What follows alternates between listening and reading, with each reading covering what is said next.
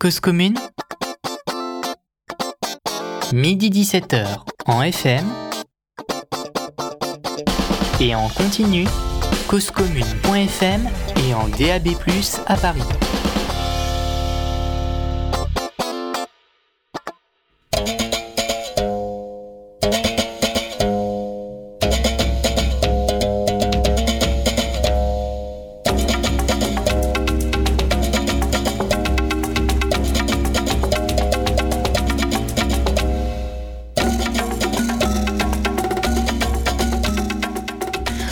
À toutes et bonjour à tous, c'est Liberté sur Parole. Nous sommes ensemble jusqu'à 14h sur Cause Commune 93.1. Liberté sur Parole, c'est une émission proposée et présentée par Eugénie Barbeza et réalisée par Gilles Brézard. Au programme de ce numéro de Liberté sur Parole, je vous propose de découvrir à travers la voix de sa présidente l'association Anticorps, une association donc fondée en juin 2002 par Eric Alphen et Séverine Tessier pour lutter contre la corruption et rétablir l'éthique en politique. Apparemment, 20 ans n'y auront pas suffi.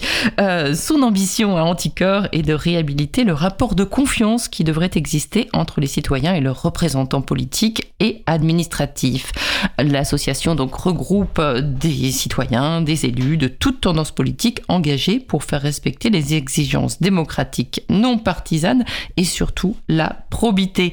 Voilà, la, la probité, c'est sexy et on pourrait euh, le voir comme tel avoir envie de payer des impôts pour qu'ils soient bien utilisés, des choses comme ça. Ce n'est pas qu'une utopie, euh, parce que c'est aussi ça qui fait euh, la confiance, c'est ça qui fait que les gens vont voter, c'est ça qui fait que les gens ne se laissent pas gagner par la peur et l'endoctrinement. l'endoctrinement. Euh, donc on va voir tout ça, faire un grand tour d'horizon à la fois des combats d'actualité, vous verrez, elle nous donne quelques exemples précis, avec donc Elise Van Beneden, qui est présidente depuis 2020 de cette association donc Anticorps on va lui laisser la parole dans une seconde, mais avant, je tiens à m'excuser auprès de tous les auditeurs et auditrices euh, pour la qualité du son qui n'est hélas pas très très bonne, mais j'espère modestement que l'intérêt des propos d'Élise Van Beneden vont compenser cette petite difficulté, cette petite inconfort d'écoute. C'est parti. Elise Van Beneden, bonjour. Donc vous êtes la présidente d'Anticor, euh, Anticor euh, donc fondé en 2002, je mhm. crois, par euh, Séverine Tessier et Eric Alphen. quand est-ce que vous avez rejoint cette association et pourquoi? Je suis entrée Anticor en 2008. J'étais étudiante à Paris 1 et je rentrais de 4 ans d'études en, en, Italie dans un contexte Berlusconi qu'on connaît bien.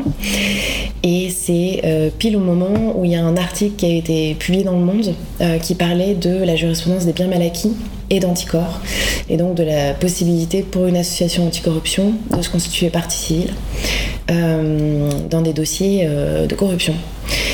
Et j'ai trouvé que c'était une arme hyper intéressante. J'étais étudiante en droit. Et je leur ai envoyé un mail pour, pour savoir s'ils avaient besoin d'aide. Et c'était encore, euh, encore une toute petite association. Et du coup, ils m'ont invité à venir à une réunion du bureau carrément. et donc, euh, je suis arrivée là et j'ai trouvé que c'était, génial ce côté euh, action citoyenne via, via l'arme judiciaire contre la corruption. Donc, je, voilà, je suis restée. Ça fait 14 ans. Je suis bénévole à Anticorps. Et, et, je suis devenue, après quelques années, secrétaire générale de l'association.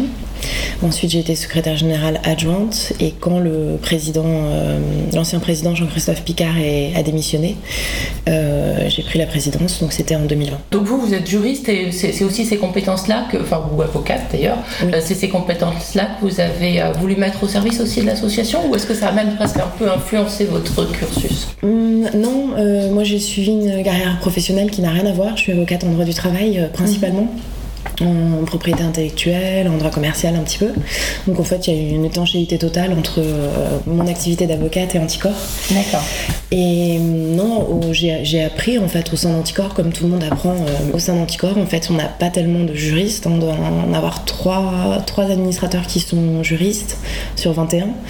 Donc en fait, c'est pas vraiment une association de juristes, hein. c'est une association de citoyens euh, qui apprennent Mmh. Du coup, ça veut dire que tout le monde peut, peut venir vous rejoindre, euh, des gens motivés qui sont sensibilisés à cette question de la lutte contre la corruption et la ah transparence, peuvent, euh, en gros, ils vont se former, ils vont prendre du temps, ils vont, ils vont apprendre. Oui, il y a beaucoup de personnes qui adhèrent Anticorps par soutien, hein, ils ne sont pas forcément actifs. Euh, parmi les membres actifs, il y en a qui s'occupent plus de l'événementiel, de diffuser mmh, le plaidoyer d'Anticorps, une culture de la probité, et il y en a qui, qui veulent travailler sur les dossiers. Et du coup, eux, on les forme, on a une quarantaine de formations droit public et en droit euh, pénal. Et bah, on, les aide à constituer des dossiers, on relit ce qu'ils font, évidemment, avant que ça parte. Euh, donc euh, oui, il y a plein de gens qui apprennent en fait. Hein. Le, droit, c'est ça, devrait être enseigné au lycée de toute façon et dans tous les cursus après le lycée, parce que c'est on a besoin du droit dans notre vie quotidienne. Donc bien sûr. Alors, euh, en quelques chiffres, Anticorps, euh, j'ai vu qu'il y avait presque 6000 adhérents, c'est ça Il y a presque 7000 adhérents. Presque 6600 euh, adhérents, 4 salariés, et puis 135 affaires, si je me souviens bien, c'est ça En cours ou, traité depuis le début On est à 159 affaires en cours. D'accord, en cours. En cours, il n'y en a pas tellement qui sont terminées d'affaires. Hein. D'accord, c'est assez rare parce que c'est tellement long. Euh, c'est très très long, c'est beaucoup plus long qu'une affaire euh, sur un autre euh, délit. Hein. Il y a des stades du ministère de la Justice qui sont très clairs là-dessus. On est sur une durée moyenne de, procédure qui est très élevée par rapport au reste des infractions. Donc ça dure très longtemps et puis en plus il y a toujours appel, souvent un pourvoi en cassation, donc c'est excessivement long. Alors, pour parler un petit peu du fonctionnement et du mode d'action d'Anticorps, c'est donc vous qui vous, portez en justice quand vous constatez ou que vous avez vent euh, euh, d'une infraction concernant euh, la probité, le conflit d'intérêts, la corruption, plutôt de personnes représentant enfin voilà, de, de, représentants politiques, voilà, des responsables publics. comment vous arrivent ces affaires? Est-ce que c'est la presse? Est-ce que c'est vous-même qui pouvez enquêter? Est-ce que ça peut être des dénonciations? Enfin, comment ça se passe? Comment vous arrive une affaire? Et ensuite, quels sont vos moyens d'action? Il y a beaucoup d'affaires qui arrivent par la presse où là on est alerté sur une situation, généralement ça veut dire que c'est une affaire qui est déjà, euh, qui, est, déjà sortie évidemment dans les médias, qui est publique.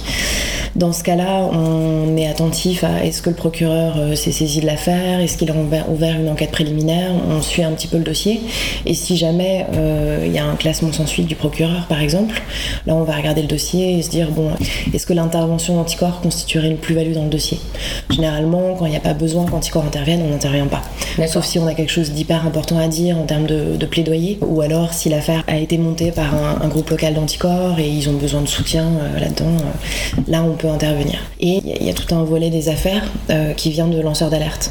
Et là, actuellement, Anticor, on reçoit 25 alertes de corruption en moyenne par jour, ce qui est énorme. En fait, euh, ça, grandit chaque année. Et ça grandit parce que vous êtes plus connu ou il y a plus matière à, alerter Ou parce que les lanceurs d'alerte sont, sont, un peu plus protégés Ça, c'est toujours un peu difficile à dire. Hein. Euh, c'est vrai qu'il y a, là, il y a eu des stats euh, démontrant qu'il y avait 28% de plus d'affaires politiques ou financières entre 2016 et 2021, on ne peut pas forcément en déduire qu'il y a plus de corruption. On peut mm. aussi en déduire que peut-être que la justice se saisit plus de ces enjeux-là, que l'action des associations, des citoyens permet de les visibiliser. Donc c'est toujours un peu difficile parce qu'on parle d'infractions qui sont occultes. Donc euh, dire justement, il y a un chiffre qui m'a vous, vous, citez le chiffre des 120 milliards mm. d'euros annuels, j'imagine, hein, euh, de, manque à gagner, de pertes pour le budget de l'État et l'argent public euh, dû à la corruption.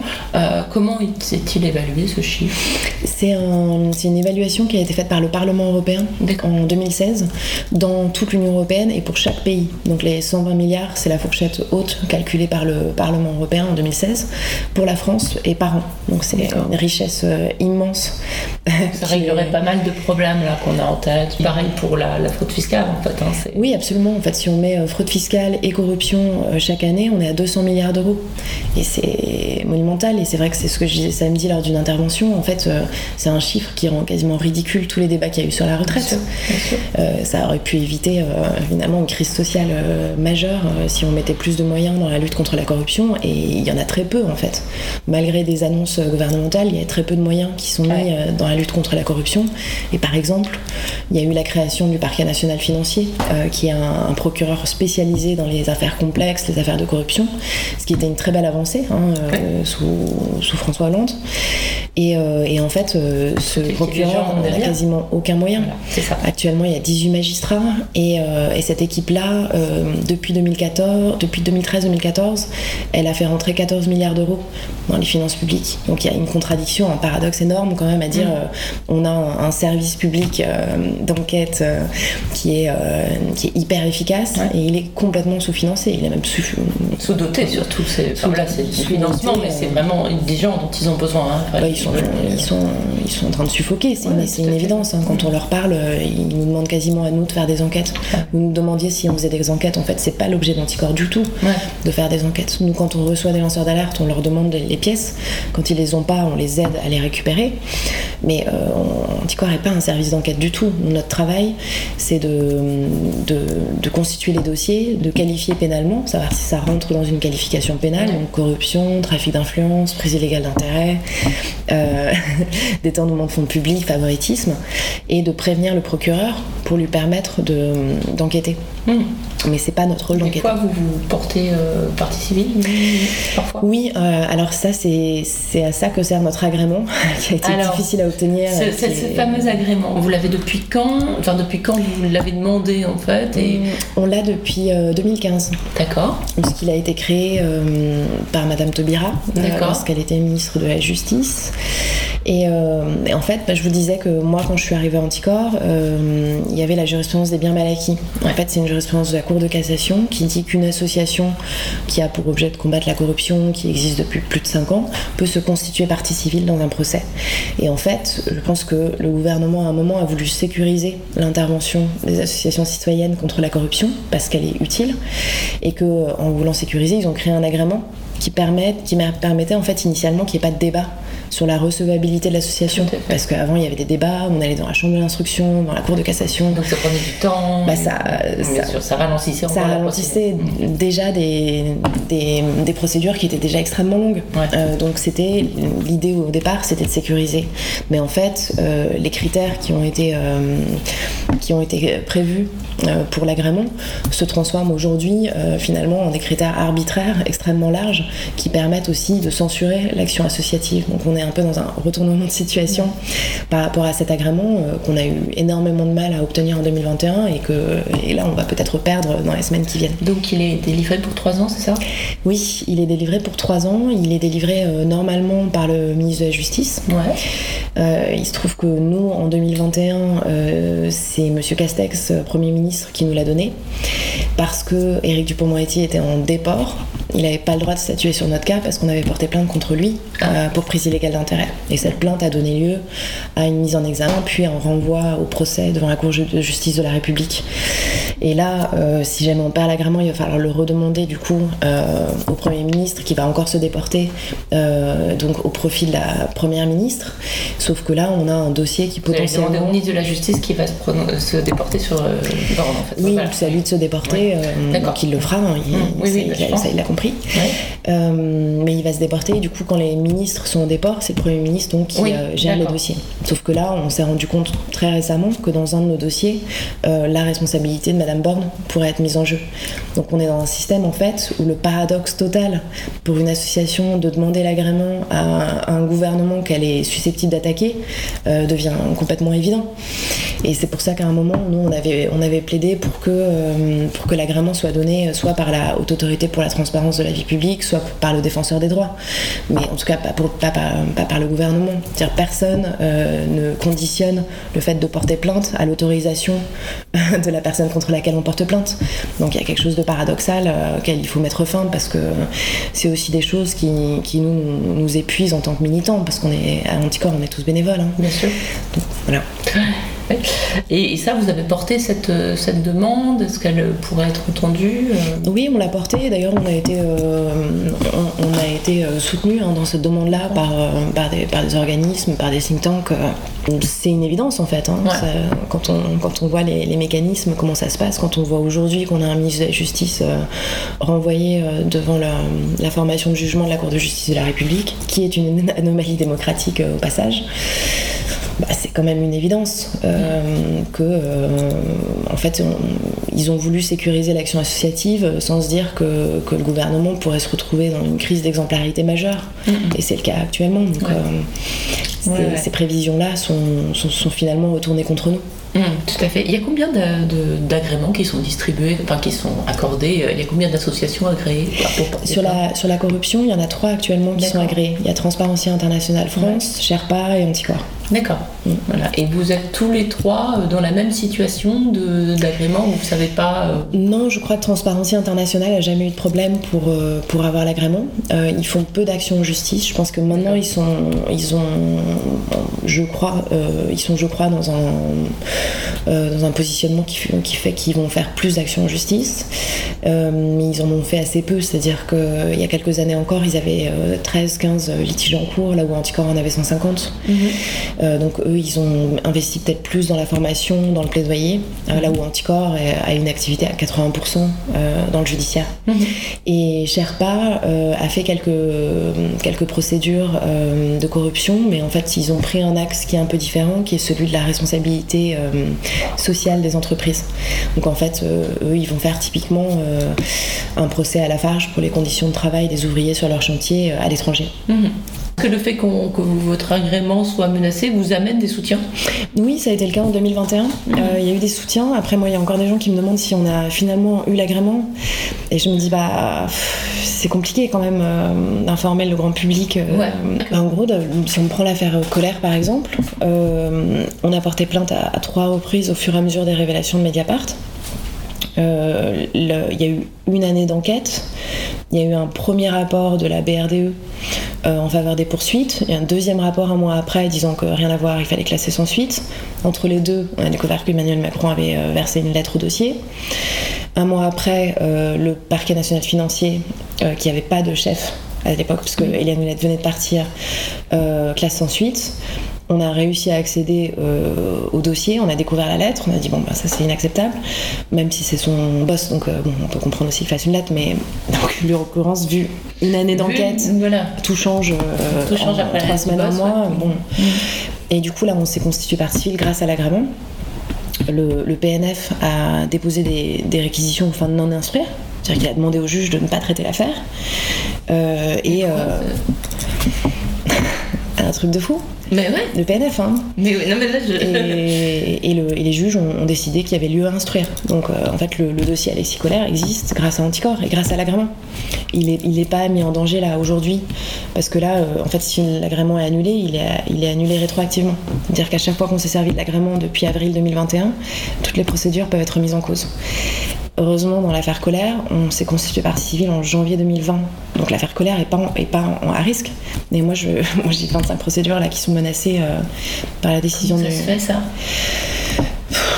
Ah non, oui, oui, enfin voilà, donc c'est fragile hein, ces agréments, c'est très fragile. Ah bah c'est clair qu'il y a beaucoup de gens qui font beaucoup de choses pour qu'on nous l'enlève. Hein. Et là, c'est, euh, deux, un ancien adhérent et un adhérent qui ont attaqué notre agrément sont défendus par Thiriez, qui est l'associé de Lyon-Camp, qui est avocat star au Conseil d'État. Il faudra une investigation pour comprendre ce qui se passe. Mais euh, bah, j'ai vu que vous étiez soutenu par les premiers, les fondateurs en tout cas. J'ai vu que Séverine Tessier vous soutenait et que, euh, voilà, elle arguait que, en fait, on vous reprochait un manque de transparence alors que vous respectiez la loi. En fait, à un moment, euh, l'un d'eux a dit dans la presse que notre comptabilité était occulte, alors que pas conforme, occulte, qu'on l'avait empêché de faire sa mission de vérificateur au compte, alors qu'on a tous les trucs, il a tout signé, il a remercié tout le monde, n'importe quoi.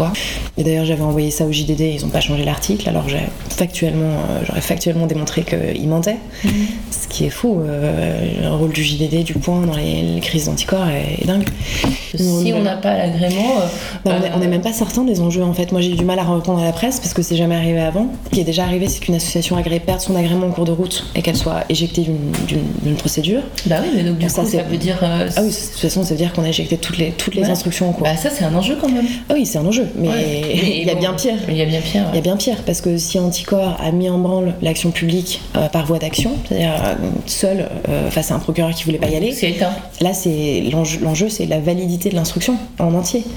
Ça veut dire que si les instructions sont, terminées, euh, c'est fini. Enfin, À moins que ce soit pas prescrit et que le procureur euh, décide, euh, décide, de poursuivre. Mais, mais c'est quand même dingue en termes de gâchis de, moyens publics aussi. Bah si on, si on en est là, on va peut-être nous le reprocher, mais. ah bah non, mais c'est pas, ce serait pas. Non, mais je, trouve que voilà, l'enjeu il est là aussi de, de, perdre du travail, de perdre du. Dans les procédures qui sont, à mon sens, menacées, il y a Alstom notamment. Hein. Alstom à Bien sûr. il y a Sylvie Goulard. Oui, c'est pas des petites affaires. Non, non, bah, bah, il y a les contrats russes d'Alexandre Benalla, mais ça, on espère que le, parquet va saisir de lui-même euh, le tribunal. A priori, c'est comme ça que ça va se passer, mais on ne s'est pas fait, donc euh, bon. Euh, voilà. Bon. Et donc, c'est quand la réponse? On a une autre audience le 12. Ouais. Euh, pour parler de la modulation des hum, la modulation des effets dans le temps justement parce qu'on leur a écrit en leur disant voici les procédures qui à notre sens sont menacées donc là ils ont renvoyé au 12 juin où on va parler de ça de justement que ce soit peut-être pas rétroactif qui nous laisse peut-être 6 mois pour obtenir agrément sachant que si c'est annulé c'est très probable que ce soit annulé parce que le Premier ministre a mal rédigé l'arrêté hein. mmh. moi j'y crois pas une annulation sur le fond c'est pas possible de, de, reprocher à une association d'avoir une présidente qui a créé un média de gauche enfin, c'est ridicule on a tous nos libertés d'opinion. Euh, ah, parce que c'est ça en fait Ah oui, sur le fond, c'est ça. Sur le fond, c'est parce que vous êtes à Ballas Il me reproche d'être de gauche, euh, il reproche à, à, Eric d'avoir été à Nouvelle Donne à un moment, à certains responsables locaux euh, d'être dans un parti politique. Mais ça a été fondé par des gens dans un parti politique en tout cas Absolument. Absolument. C'est dingue en fait à quel point on oublie les libertés fondamentales. C'est pas parce que euh, je suis anticorps et qu'on a un agrément prévu par la loi qu'on n'a plus de liberté d'opinion, euh, liberté d'association. Justement, j'ai lancé quelques personnes là pour faire un programme, pour faire des vidéos pour, euh, pour parler des libertés fondamentales, dire comment elles ont été créées, pourquoi, quels droits elles donnent aux citoyens. Utile. Parce que, ouais, je pense qu'on fera une version pour le, lycée, parce que c'est pareil, on les étudie pas énormément au lycée, les libertés fondamentales.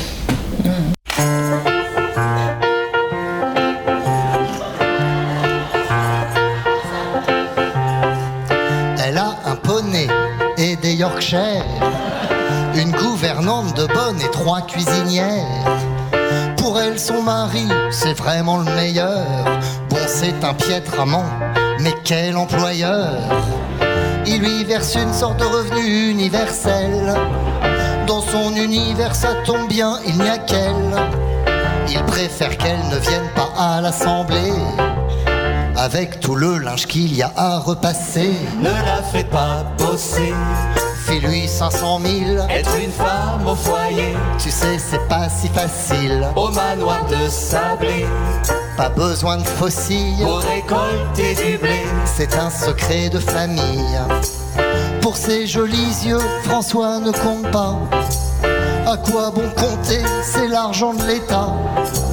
Si elle a besoin d'un nouveau serre-tête en or, les fonctionnaires peuvent bien faire un petit effort. Chez les fillons, les enfants sont précoces. C'est pas des feignants, eux, ni bossent. Le petit dernier dans son lit à barreaux. C'est déjà le plus grand ténor du barreau. Ne la fais pas bosser. Fais-lui 700 000. Être une femme au foyer. Tu sais, c'est pas si facile. Sachez qu'il a payé mariage de sa fille. Bon, il s'est fait rembourser. Il y a des moments difficiles. Elle bosse à la revue des deux mondes parfois. Pour arrondir un peu ses fins de mois. Si elle veut s'acheter une nouvelle voiture, elle a juste à pondre une fiche de lecture. Évidemment, tout ça c'est des fariboles.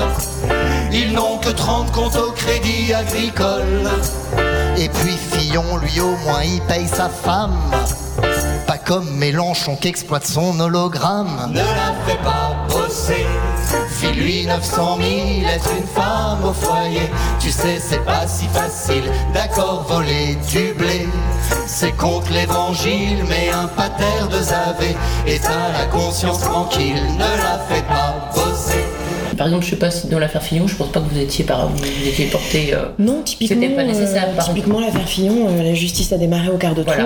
et d'ailleurs, ça nous a été reproché de pas intervenir, mais nous, on a des arbitrages financiers à faire de toute façon dans les procédures. On n'a pas beaucoup d'argent. Anticor est une association qui a pas de subvention publique, pas de dons des entreprises. on est financé par nos, nos adhérents et nos donateurs, donc on a un budget qui est très limité. Donc on est obligé de faire des arbitrages. Et puis surtout, euh, en fait, on a cet agrément. Et cet agrément, il sert à, pallier, pallier, un blocage euh, mm. de, la justice. Donc mm. euh, s'il n'y a pas de blocage de la justice, on n'est pas forcément légitime à intervenir dans les procédures. D'accord. ce qu'il faut savoir pour comprendre vraiment comment, comment fonctionne l'agrément, c'est qu'en France, donc le procureur de la République, ça, bon, je pense que beaucoup de personnes le, savent, a un problème d'indépendance. Ça a été reconnu par l'Union européenne. Mm. C'est-à-dire que en fait, il n'a pas de problème dans la plupart des dossiers à ouvrir une enquête préliminaire, voire à saisir un juge d'instruction, mais dans les dossiers politico-financiers, il peut se retrouver dans une situation qui est complètement anormale euh, parce que euh, l'évolution de sa carrière dépend du gouvernement. il peut se retrouver dans une situation d'avoir à euh, enquêter sur des membres du gouvernement ou leur cercle proche. Ou alors, d'ailleurs, il peut y avoir d'autres situations qui est qu'un procureur local dans une ville petite ou de taille, moyenne, en fait, il travaille avec le maire extrêmement souvent. donc ça peut être très difficile pour lui d'attaquer la personne avec qui il travaille quasiment au quotidien. Et, donc ça, c'est des circonstances qui font qu'il y a eu beaucoup d'affaires qui ont été classées sans suite. Et ça, ça a généré un sentiment d'impunité euh, mm. autant dans la population que au sein des élus, finalement. Et parallèlement, on a aussi un, autre, une autre caractéristique en France, qui est que les citoyens ne sont pas considérés comme victimes de la corruption qui n'est pas, euh, ce qui est pas du tout normal. Il y a d'autres systèmes euh, où euh, on considère que les citoyens sont victimes de la corruption qui peuvent agir. Bah quand même 120 milliards, il y a de quoi quand même faire pour les citoyens. Ça fait quelques donc si on n'est pas victime, voilà. Bah oui, exactement. Nous en fait on, on donc, compense avec nos impôts. Une partie civile, c'est en notre nom en fait. Oui, c'est au, nom, au nom des citoyens grâce à cet agrément. Hmm. Juste pour revenir sur le, le, la difficulté d'enquêter, là en ce moment il y a, enfin, qui va peut-être commencer à être appliquée bientôt la réforme de la police judiciaire, qui devrait encore, enfin, on n'est pas du tout dans le bon sens dans, dans, ce. Ah non, c'est une réforme, euh, c'est une réforme terrible euh, qui va avoir des impacts euh, très pratiques. Hein.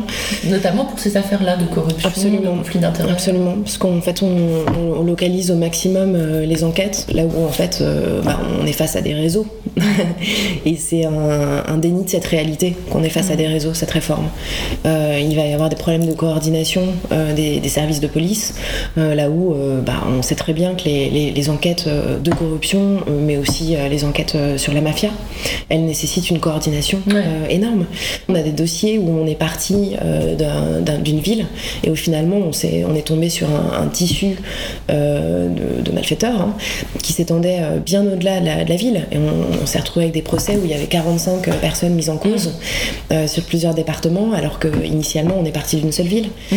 Et donc. Euh, Là, du coup, la départementalisation, c'est déjà un gros, gros problème, mais il y a aussi le fait que le commandement se fera, la police judiciaire sera donc euh, dépendante aussi du département, du préfet. Et là, du coup, ben, ça permet aussi au préfet de mettre son nez dans toutes les affaires. Et ça, c'est extrêmement grave. C'est une, réforme qui est déjà, euh, déjà appliquée dans, les dom-toms dans certains ah départements. Il faut faire une expérimentation en tout genre. et moi, j'ai eu la confirmation de nos responsables locaux là-bas que les préfets mettaient leur nez partout. Et donc ça, c'est aussi un problème euh, ben, par rapport à l'indépendance de la justice, euh, au fait que bah, les préfets sont quand même pas illustrés euh, dans la lutte contre la corruption. Généralement, ils, ont plutôt tendance à enterrer les, enterrer les histoires parce que bah, eux aussi, hein, leur, leur, leur, carrière, elle dépend, elle dépend de leurs supérieurs hiérarchiques qui peuvent être mis en cause dans ce type d'histoire.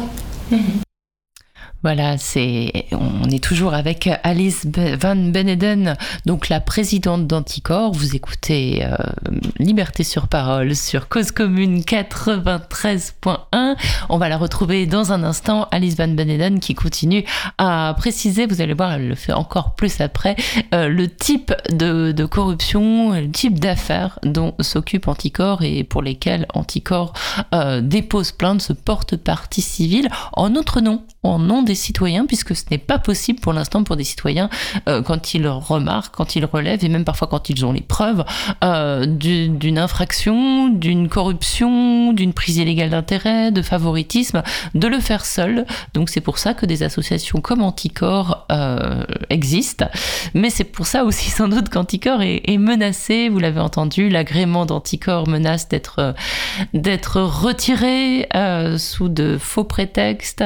Et donc, eh bien, il faut soutenir Anticor, peut-être aller adhérer à cette association, en tout cas se renseigner sur ces actions. On l'entend de plus en plus incité euh, dans les médias à propos d'affaires pour lesquelles Anticor est partie civile. On retrouve tout de suite Alice Van Beneden.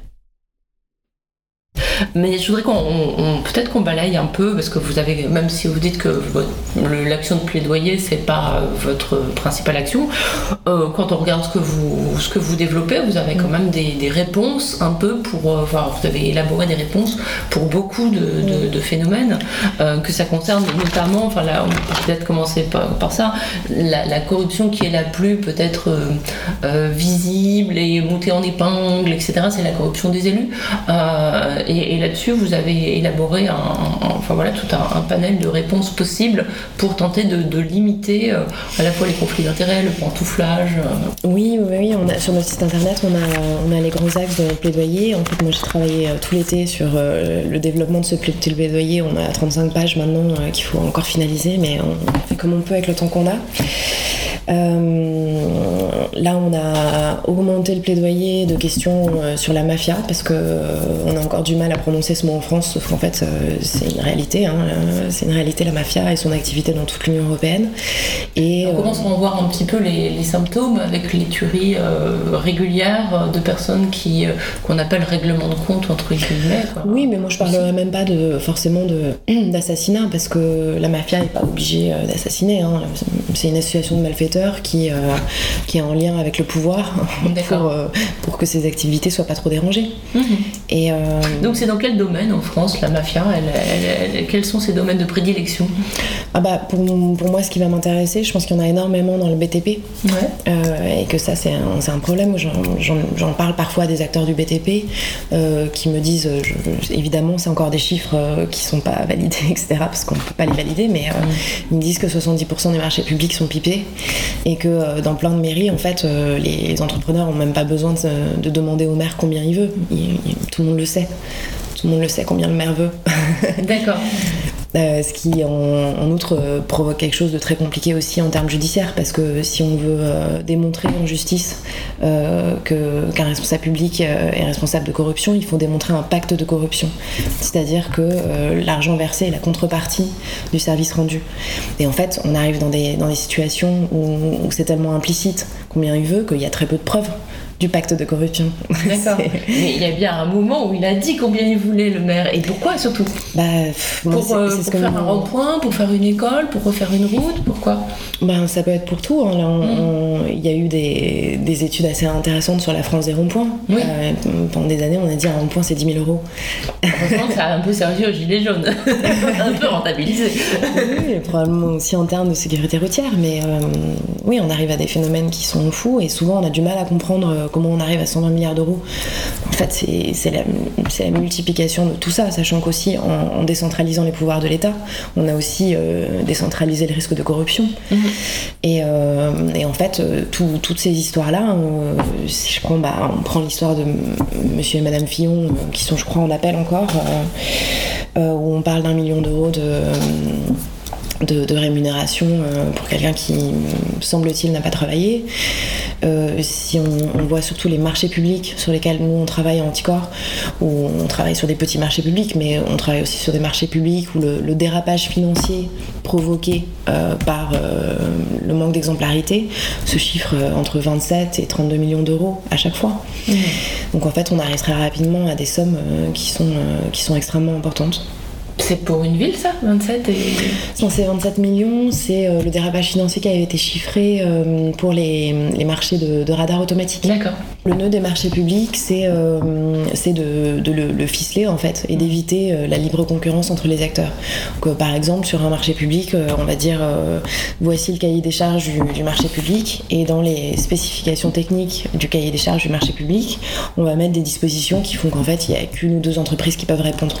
Et, parfois, ça va être bah, il faut tel type d'accréditation pour remplir la mission, mais où en fait, cette accréditation, il faut six mois pour l'obtenir et le marché public ne permet pas, euh, ne laisse pas les six mois pour obtenir. Du coup, on sait très bien qu'il n'y a que les entreprises qui ont l'accréditation qui peuvent. Euh, et le problème de tout ça, c'est qu'une fois que l'entreprise, elle sait qu'elle est hors concurrence, bah, elle fixe les prix qu'elle veut. D'accord. Après, il y a d'autres questions qui sont au-delà du, favoritisme, c'est-à-dire du non-respect des règles des marchés publics. Il y a d'autres questions qui sont euh, bah, est-ce qu'il y a un retour d'ascenseur derrière? Est-ce que l'entreprise, elle va embaucher le fils, la nièce, le cousin d'eux? Est-ce qu'elle va euh, après euh, bah, peut-être euh, donner des contrats à l'élu une fois qu'il sera retourné dans le privé? Es falso. Nunca, repito, nunca he recibido ni he repartido dinero negro ni en este partido ni en ninguna parte. Nunca. Lo diré otra vez. Es falso. Es falso, es falso, no defraudo al fisco, nunca fui, le afirmó, pagado en metálico, ni cuenta, ni sueldo en un país extranjero, no tengo ni un euro en el banco suizo. Je n'ai jamais, jamais, je regarde dans les yeux, reçu le moindre euro illégal. Je n'ai jamais reçu de l'argent de cette manière-là. C'est pas moi, non c'est pas moi qui tiré la queue du chat. Así suena la canción de la corrupción. C'est pas moi, non c'est pas moi qui tiré la queue du chat. En todas partes de Europa se habla la misma lengua. La sombra de los sobres sobre los dirigentes es una manipulación y total difamación. No tengo nada que ver con estas historias. No me voy a distraer por algunas protestas. Je demande catégoriquement, je n'ai pas, monsieur le député, je n'ai jamais eu de compte à l'étranger, ni maintenant, ni avant. C'est pas moi, non c'est pas moi qui tiré la queue du chat. Así suena la canción de la corrupción. C'est pas moi, non c'est pas moi qui tiré la queue du chat. En todas partes de Europa se habla la misma lengua. Nunca he recibido ningún dinero negro, jamás de ningún modo, eso calomnia, no hay ninguna prueba. Guardo la tranquilidad, no temo a la verdad. Tout ce que je sais, c'est que c'est faux c'est archi faux. On peut toujours essayer de jouer l'air de la calomnie, c'est tout le temps comme ça. Je n'ai jamais reçu euh, cela. C'est pour moi insupportable. Alors que je suis le ministre qui a le plus lutté contre l'évasion fiscale dans ce pays, alors que je n'ai rien à me reprocher. Rien, rien à me reprocher. défendre? Est-ce que vous allez attaquer en diffamation Madame Clarté Est-ce que vous allez prendre un avocat, vous défendre? Oui, mais nous allons voir, oui, bien sûr, pourquoi pas si, si les faits sont avérés, si ce qui est dit euh, est vrai, si, si les, voilà, bien sûr que je vais euh, attaquer. C'est pas moi, non c'est pas moi qui tiré la queue du chat. Así suena la canción de la corrupción. C'est pas moi, non c'est pas moi qui tiré la queue du chat. En todas partes de Europa se habla la misma lengua. Es falso, es falso, eso le juro. Ni cuenta, ni sueldo, mentira, calumnia, mentira, calumnia ni cuenta ni sueldo, eso le juro. De ningún modo es falso, es falso, eso la prueba. Ni cuenta ni sueldo, mentira, calumnia, mentira, calumnia, ni cuenta ni sueldo, eso le juro. De ningún modo es falso, es falso ninguna prueba, ni cuenta, ni sueldo, la tranquila tranquilidad, mentira, calumnia, ni cuenta, ni sueldo, eso. Il y a des gens qui disent que la corruption c'est de l'huile dans, les- dans les rouages. hein. Voilà. Bon, nous on dit que c'est absolument inacceptable. Oui, mais c'est pas deux, c'est pas deux vérités alternatives. En fait, il y, a- il y a quelque chose qui est juste et quelque chose qui est faux. Enfin, à un moment, euh, c'est quand même assez dingue d'en arriver là, quoi. Oui, sauf qu'il y a d'autres cultures qui sont possibles euh, complètement. On voit bien que dans certains pays nordiques, euh, il y a, il y a des, des responsables publics qui démissionnent parce qu'ils sont trompés de carte, de carte de crédit pour acheter une barre de chocolat. Et il y a un problème culturel aussi. Donc le problème culturel, peut-être il- qu'il induit les personnes à penser que c'est naturel, mais en fait c'est pas vrai. Non, y a déjà, c'est pas vrai. Peut-être que ça peut changer. Si on se rend compte qu'on a tout à gagner, est-ce que ça y change? C'est ce que ça change, en fait? Moi, j'ai encore des élus euh, que j'ai vu récemment une commission d'enquête sur euh, l'abstention. Dire que si les Français n'allaient pas voter, c'est parce qu'ils sont paresseux. Je dis, Mais vous êtes fous, c'est fou de penser ça. Euh, je pense que les gens vont pas voter parce qu'ils trouvent pas l'exemplarité dans la, dans la vie politique et, et que ça, c'est un, un immense problème. Après, euh, l'immense problème aussi, c'est qu'il faudrait qu'au contraire qu'ils aillent voter qu'ils aillent voter pour des personnes qui portent euh, ce projet-là sincèrement. Parce que Emmanuel Macron, c'était aussi son, sa ligne de campagne et il a eu probablement beaucoup d'électeurs en 2017 qui ont voté pour lui pour cette raison-là. On voit bien que la République exemplaire n'est pas arrivée. Au contraire, on a eu des reculs euh, phénoménaux. hein. Si on prend les dix dernières années, en fait, euh, il y a eu énormément d'avancées en 2013 avec euh, la loi Sapin euh, 2016, la loi Sapin 2, 2013, la création du PNF, la HATVP, tout ça. Et en fait, on stagne depuis dix ans. Mhm. Ça veut dire que tout le reste, ça a été des, des reculs finalement. Il y a eu la loi pour la confiance de 2017 qui a, euh, qui a prévu quelques avancées. Mais euh, Lesquels en 2017 il y a eu la suppression de l'IRFM. euh, IRFM. L'indemnité représentative de frais de mandat, qui Oui. était une espèce d'argent de Bien poche, euh, c'est une espèce de caisse noire. Ouais, on ouais, demande- ne demandait pas aux élus de justifier de ce qu'ils en, ce qu'ils en C'est faisaient. quoi? C'était. Ouais. C'est plutôt autour de 6 000 euros. D'accord. Euh, mais c'est pas la même somme pour euh, Parlement et Sénat. Mm. Et, euh, et là, actuellement, euh, il y a eu euh, 15 très grosses affaires euh, de- d'utilisation de l'IRFM euh, qui ont été épinglées par la HTTVP, par exemple, qui sont encore en cours. Mm. Et en fait, cette IRFM qui était. euh, bon, qui a, qui a été supprimée, elle a été remplacée par euh, l'avance de frais de mandat, Mm. euh, l'AFM, qui finalement comporte encore une caisse noire euh, pour laquelle on n'a pas à justifier de ses dépenses. Alors que très clairement, enfin, tout le monde le sait dans la société. Moi, je suis en libéral, euh, je dois justifier toutes mes dépenses professionnelles. Euh, je suis présidente d'Anticor, donc j'ai aussi déjà quatre prêts contrôles fiscaux. Donc euh, euh, voilà, on rigole pas avec ça. Et puis les gens, quand ils bossent dans une entreprise, ils savent très bien aussi qu'il faut produire des, des notes de frais. Enfin, il y a vraiment que les élus qui, qui comprennent pas que Oui, voilà. c'est pas leur argent. Mm, mm. C'est ça, c'est compliqué. Ce qu'il y a eu aussi, c'est la, la suppression de la réserve parlementaire, Ouais. Qui pour le coup euh, était une somme d'argent que les parlementaires pouvaient donner à une association. Voilà. C'était un outil de clientélisme pendant des années. et C'est très bien que ça a été supprimé. Mais grosso modo, on, on s'en tient à ces deux avancées-là, sachant que l'IRFM finalement a été remplacé par quelque chose qui est un petit peu mieux, mais bon, euh, quand même assez comparable. Et euh, un des points euh, complètement absents de la réforme de 2017, par exemple, c'est l'encadrement du lobbying. Personne n'a touché au lobbying depuis 2017. Alors que ça, c'est vraiment un, fonctionnement qui est ressenti par toute la population, et je pense à raison, euh, comme euh, un dysfonctionnement euh, démocratique. Je crois que là, on, on est en train de toucher aussi ce qui est assez inquiétant par rapport au lobbying, c'est-à-dire c'est que on a l'impression qu'on met aussi, euh, en tout cas dans le discours public, à égalité la défense d'intérêts privés et financiers et l'intérêt général. La presse d'extrême droite aujourd'hui est en train de tenter de euh, disqualifier euh, les jurés de la Cour européenne des droits de l'homme en les accusant de conflit d'intérêts. Parce que certains auraient été dans des ONG avant leur mandat à la CEDH. Donc là, et on dit, voilà, il y a un lobbying, y a du conflit d'intérêts. Donc en fait, peut-être il faut revenir sur la définition d'un lobby. Parce que c'est vrai qu'il y a, on a beaucoup, enfin c'est l'Europe, enfin c'est Bruxelles qui a été beaucoup, euh, qui a fait le lieu d'apprentissage de ce qu'était le lobbying pour la population française. En tout cas, je pense que ça a été beaucoup dénoncé à, à ce moment-là et puis mis en, mis en, lumière. Euh, mais du coup, comme il y a aussi des ONG qui, euh, qui, qui tâchent de rencontrer des parlementaires européens, euh, est-ce qu'on peut essayer de faire la différence entre les deux Est-ce que selon vous, il y en a une déjà?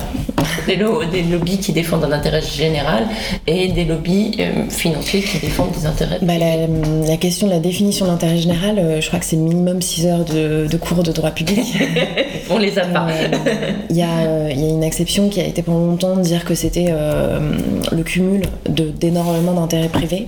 Mais en fait, il y a une autre euh, exception. Il y a plutôt tendance à dire que la, la notion, elle transcende tous les intérêts privés euh, vers une notion beaucoup plus large de l'intérêt général. Donc si on prend ça, euh, moi je veux bien entendre que toutes les, toutes les associations ne défendent pas euh, l'intérêt général. hein. Elles ont le droit finalement à leur, à leur positionnement, à leurs opinions politiques. euh, Donc voilà, par exemple, Anticor, on- on n'a pas- on n'est pas obligé de se déclarer dans le fichier de la Haute Autorité pour la transparence de la vie publique, mais on le fait quand même pour euh, donner l'exemple, pour être transparent surtout, pour dire euh, quelle personne on rencontre et qu'est-ce qu'on lui a raconté. Généralement, on fait un compte rendu sur notre site et on renvoie sur le site, on met le lien du compte rendu pour que tout le monde euh, puisse savoir en fait ce qu'on dit à nos élus. De mon côté, il n'y a absolument aucun, doute sur le fait qu'Anticor défend l'intérêt général. De toute façon, de manière générale, les associations qui, défendent l'application de la loi pénale, il n'y a pas tellement de, de marge entre ce qu'on fait et ce que devrait faire le procureur de la République. hein. C'est frappant de voir combien d'un côté euh, il y a cet univers en vase clos avec euh, ses codes, euh, ses règles, ses personnalités, ses usages, et, de l'autre combien tout le monde s'en fout. Combien tout le monde se fout de ce qui se passe à Bruxelles. Il y a une vraie, il y a une vraie déconnexion. Et ce qui s'engouffre dans cette déconnexion, c'est les lobbies.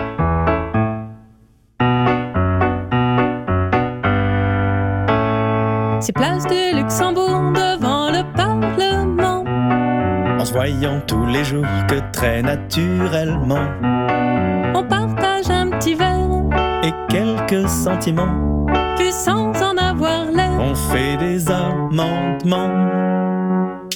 De bière en bière, De bière en bière, de bar en bar, de bar en bar. wannabe député, lobby et volupté. De bière en bière, De bière en bière, de bar en bar, de bar en bar. on ne se sent jamais seul dans la Bruxelles bubble. À force de cultiver toutes ces connexions, La bulle est savonnée par des groupes de pression. Ce soir c'est table ouverte. Chez les gens du tabac, La grande blonde est offerte. et certains ne s'en privent pas. De bière en bière, De bière en bière, de bar en bar, de bar en bar. wannabe député, lobby et volupté. De bière en bière, De bière en bière, de bar en bar, de bar en bar. on ne se sent jamais seul dans la Bruxelles bubble. Il y a les fonctionnaires, il y a leurs assistants. Et puis les mercenaires de tel ou tel groupement. Je t'offre une chimée bleue, Et tu me racontes un peu, un repas étoilé. et je pourrais t'expliquer. De bière en bière, De bière en bière, de bar en bar, de bar en bar. wannabe député, lobby et volupté. De bière en bière, De bière en bière, de bar en bar, de bar en bar. on ne se sent jamais seul dans la Bruxelles bubble. Le long de la rue de la loi, il y a le monde en miniature. Les gens qui travaillent là ont chacun leur devanture. Fédération bidule Du cabinet machin qui souffle sur la bulle. pour marquer son chemin. De bière en bière, De bière en bière, de bar en bar, de bar en bar. wannabe député, lobby et volupté. De bière en bière, De bière en bière, de bar en bar, de bar en bar. On ne se sent jamais seul dans la Bruxelles bubble. Au pied du Berlaymont, on croise le balai. Des petites délégations de technos engoncés L'univers bruxellois est une brasserie de cervelle qui vit dans l'entre-soi. d'un monde parallèle. De bière en bière, De bière en bière, de bar en bar, de bar en bar. wannabe député, lobby et volupté. De bière en bière, de bière en bière, de bar en bar, de bar en bar. On ne se sent jamais seul dans la Bruxelles bubble.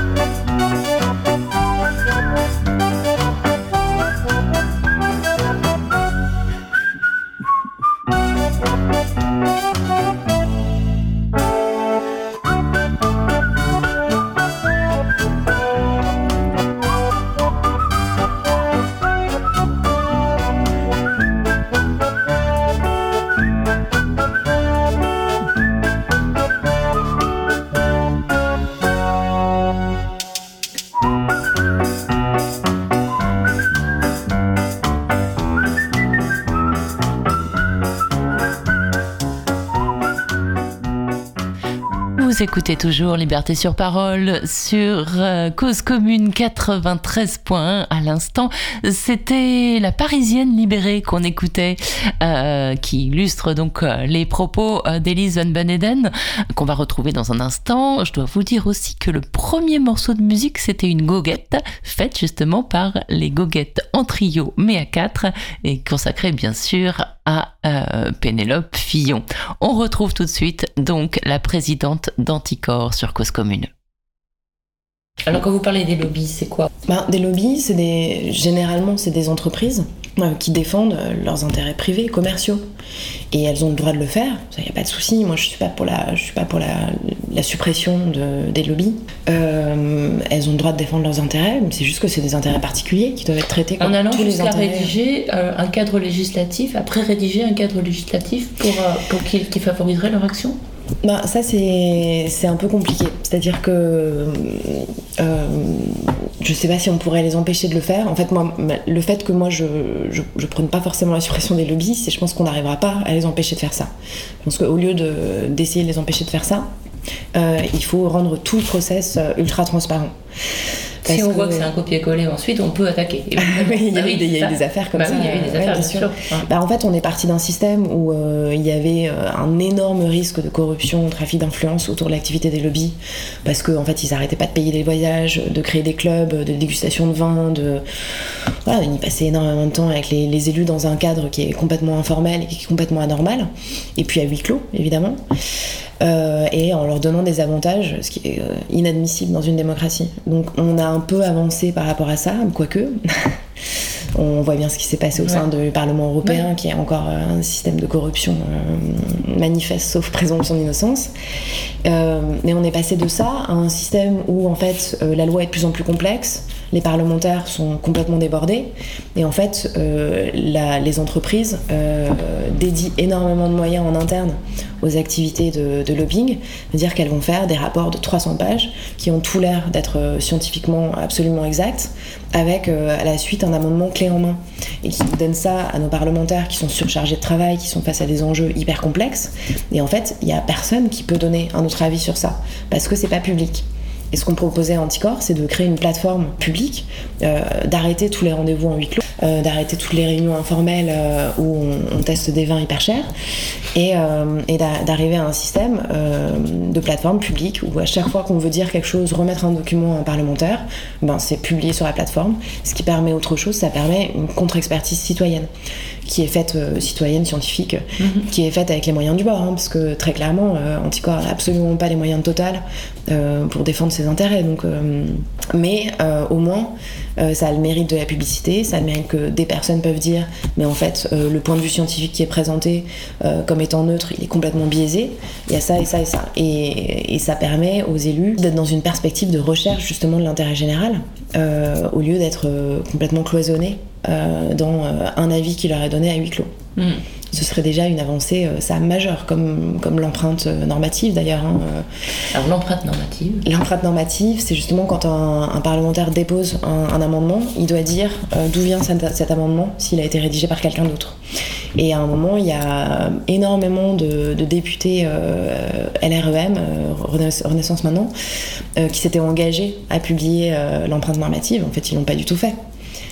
Donc on est toujours dans, on navigue toujours à Quelqu'un d'autre, ça peut être un cabinet de conseil par exemple? Est-ce que ça c'est aussi considéré comme quelqu'un d'autre? Parce que voilà, justement, les cabinets de conseil vous en parlez aussi, enfin, c'est aussi Bah, un des gros enjeux. De... Oui, oui.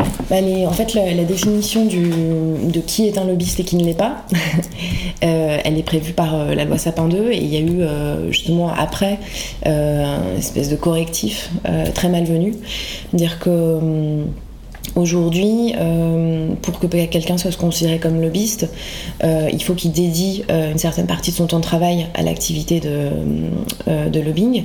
Et si jamais cette personne-là n'est pas à l'initiative d'une rencontre avec un décideur public, il n'est pas considéré comme une opération de lobbying, ce qui est hyper superficiel.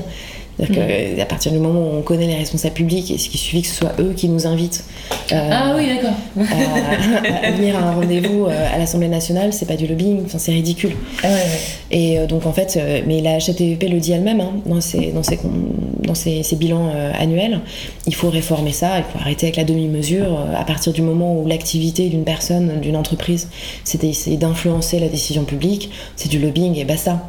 Et en plus, il faut aussi vraiment reprendre le registre de déclaration de la, des, des représentations, représentants d'intérêt, parce qu'actuellement, on dit qu'on a rencontré un certain type de décideur public. Si moi je vais sur ma fiche, euh, la fiche d'anticorps, Mais c'est Euh, pour euh, l'Union Européenne ou c'est pour Pour la France. Ouais, pour la France, hein, il y, en a un maintenant. je- je- je- Ah oui, oui, depuis a un. 2016, Depuis euh, 2016, il y a un ouais, registre euh, Mm. des représentants d'intérêt qui est tenu par la HATVP. D'accord. Où on va déclarer en ligne. Donc à chaque fois qu'on a une activité de lobbying, on prend une fiche. Et là, on nous demande euh, bah, l'objet du lobbying. Ça va être, euh, bah, pour Anticor, ça va être. euh, euh, bah, Faire respecter la loi. oui, ou réformer la législation issue de la loi Sapin 2 afin de, euh, de limiter davantage les activités de lobbying, pourquoi pas. Et, euh, et du coup, après, on va nous demander quel type de représentant on a rencontré. Donc là, ça va être, vous avez rencontré Un responsable d'une autorité administrative indépendante, un député, un sénateur. Donc on n'a pas à mettre le nom. Et, euh, et on n'a pas, euh, et on n'a pas à dire euh, les arguments qu'on lui a confiés, on n'a pas à mettre le document en ligne. Ce que nous on fait pour le coup, mais Ah oui, donc c'est oui, c'est pas c'est purement déclaratif quoi. oui, c'est purement déclaratif. Alors on doit déclarer aussi un budget, mais c'est une fourchette euh, de, du budget qu'une entreprise a investi. Pour le coup, Anticorps c'est zéro, mais euh, euh, du budget qu'une entreprise a investi dans cette activité de, de lobbying. D'accord. C'est même pas dans cette activité en fait, c'est semestriel il me semble. Donc en fait c'est hyper vague et, et ça permet pas après un contrôle en fait. Et moi je suis quand même étonnée que pendant toute la campagne de 2017 d'Emmanuel Macron, euh, tout est tout tournait autour de la moralisation de la vie publique, mais qu'en fait on n'a absolument pas touché aux activités de lobbying.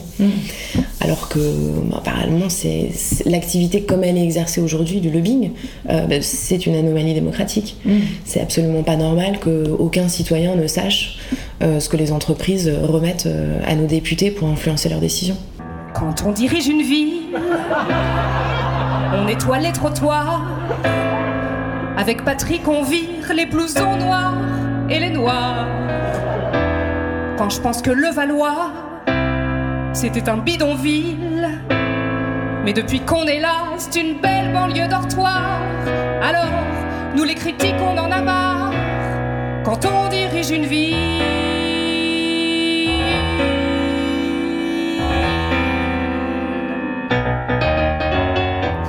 Dirige une ville, on prend bien soin des gens. C'est comme une grande famille dont on serait les parents. On offre quelques broutilles, champagne, panier gourmand. Pour 60 000 habitants, vraiment c'est dérisoire. Et comme ça, personne n'hésite dans l'isoloir. Quand on dirige une ville.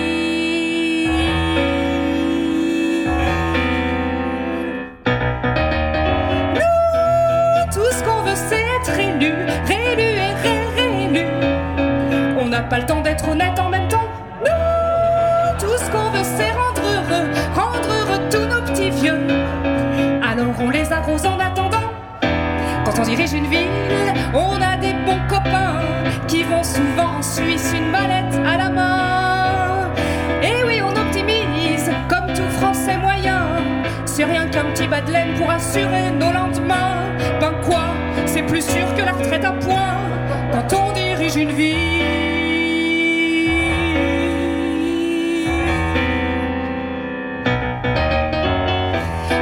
Une ville, heureusement qu'on connaît des gens qui nous invitent dans leur riad, leur palais. Ils savent nous recevoir, on s'y sent comme chez nous. Et ça peut paraître fou, mais il nos affaires dans leurs armoires. Et même nos initiales sur leur baignoire. Quand on dirige une vie.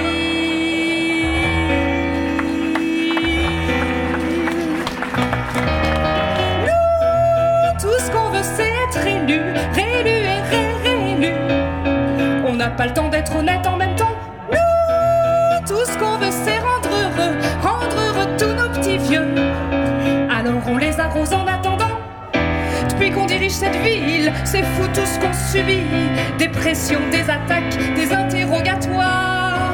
Qui sait tout c'est au quart, qui se mêle de nos affaires? On va pas se laisser faire, pas question de rester tolard. Patrick, je pense à toi dans ton mitard. Qu'est-ce que c'est que ce réquisitoire? Notre avocat, c'était pourtant une superstar. Et merde, je sens que maintenant on est tricard pour diriger cette vie.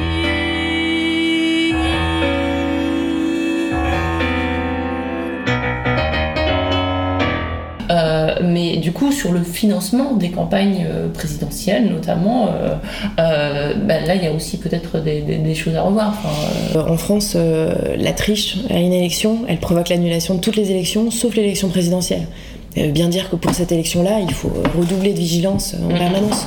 Nous, ce qu'on avait proposé, c'est que les partis politiques mettent leur compte en ligne au fur et à mesure de la campagne. Comme ça, s'il y a des, des dysfonctionnements, bah, au moins on peut intervenir en amont. Parce que Mhm. finalement, une fois que l'élection est faite, c'est trop tard. Et, euh, et là, actuellement, il y a, bah, il y a- énormément de problèmes. C'est-à-dire qu'il y a des lois depuis euh, les années 80 qui sont venues quand même euh, protéger la vie politique un petit peu. En- notamment en empêchant les entreprises de donner et en, mettant des plafonds dans les dons, les dons des particuliers. Donc ça c'est très bien, on se rend compte que quand on met tous les plafonds ensemble au sein d'une même famille, bah, finalement on peut déjà donner beaucoup. ouais.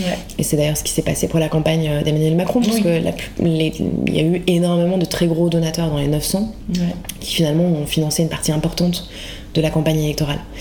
Ce qui veut dire que potentiellement il y a des comptes à rendre aux personnes qui ça. ont financé sa campagne. Mm. Parallèlement, il y a eu toute l'histoire, euh, toute l'histoire de McKinsey où euh, bah, la justice est en train de travailler pour essayer de comprendre euh, si l'aide fournie par plusieurs cadres de McKinsey, euh, l'aide assez intense euh, à la préparation du programme électoral, euh, doit pas être requalifiée en, en financement illicite, parce que c'est un peu facile de dire qu'une entreprise euh, qui a euh, à sa disposition euh, un- bah, des, des- des- des expertises très importantes va comme par hasard avoir une dizaine de cadres de l'association qui euh, aident la campagne d'Emmanuel Macron. euh, Oui, c'est des et finalement, détachements, euh, hein, ces mots-là. Enfin, ils sont détachés. bah, c'est du Voilà. détachement, c'est du financement illégal, mais ça, c'est des questions qui sont confiées à la justice.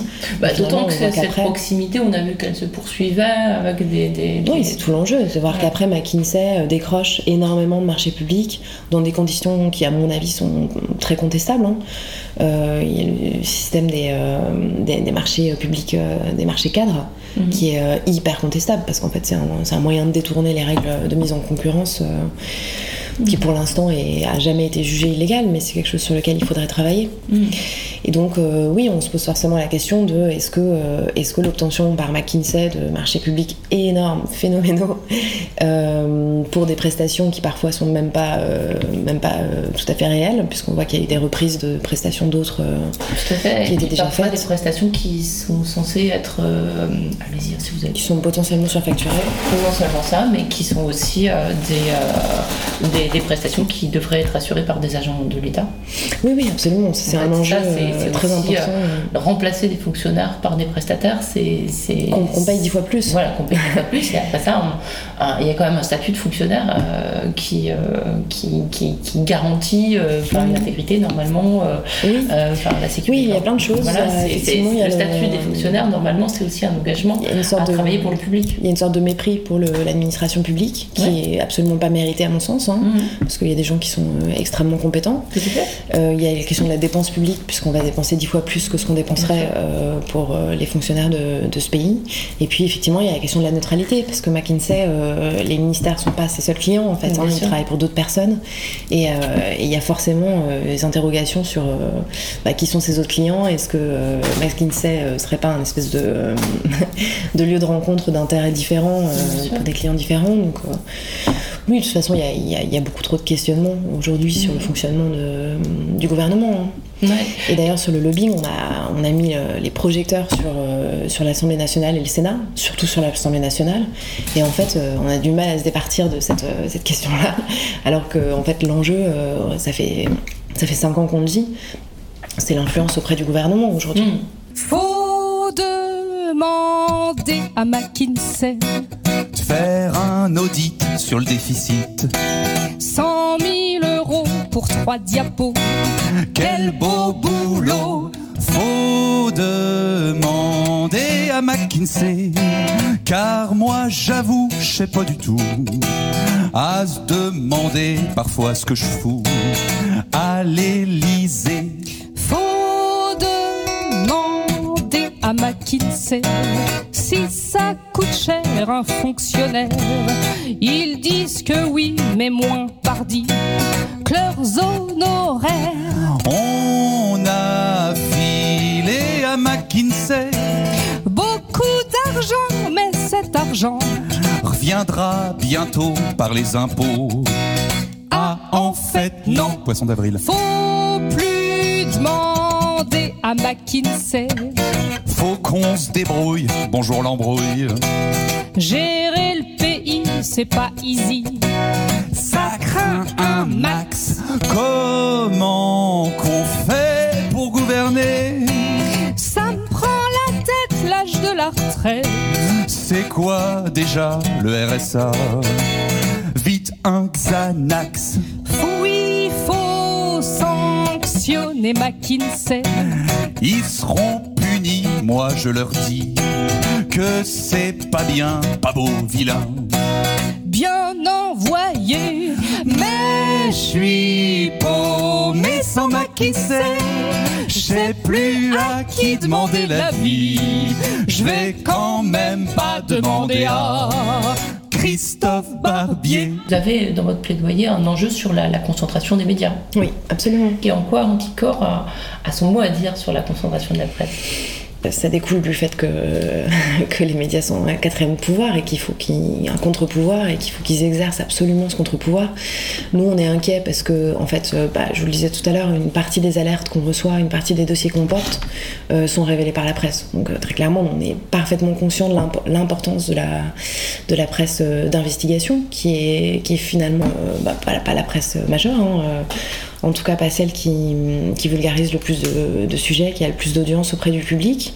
Donc ça c'est un, un, immense problème. En fait, on euh, c'est pas les, les, éditorialistes qui forment un contre-pouvoir, hein, ce sont les enquêteurs d'investigation. Mhm. Euh, et donc, euh, on, a, on a besoin de cette presse libre, indépendante du pouvoir, ça c'est une évidence. Et puis, il y a un phénomène qui n'est pas propre à la France, hein, qui est qu'il y a énormément de, de sociétés ou alors de milliardaires en propre qui rachètent la presse. Ils rachètent pas la presse parce qu'elle est rentable, ils la rachètent parce que c'est un moyen de contrôler l'opinion publique. Et ça, c'est quand même quelque chose qui doit qui doit vraiment euh, interroger tout le monde. Mm. Se dire il y a un enjeu euh, phénoménal pour les entreprises à, contrôler la presse, mais c'est pas un enjeu financier tout d'un coup. Donc vous écoutez toujours Liberté sur parole sur Cause Commune 93.1. On retrouve une dernière fois Alice Pan Beneden qui conclut donc ce grand entretien à propos d'Anticor, cette association indispensable.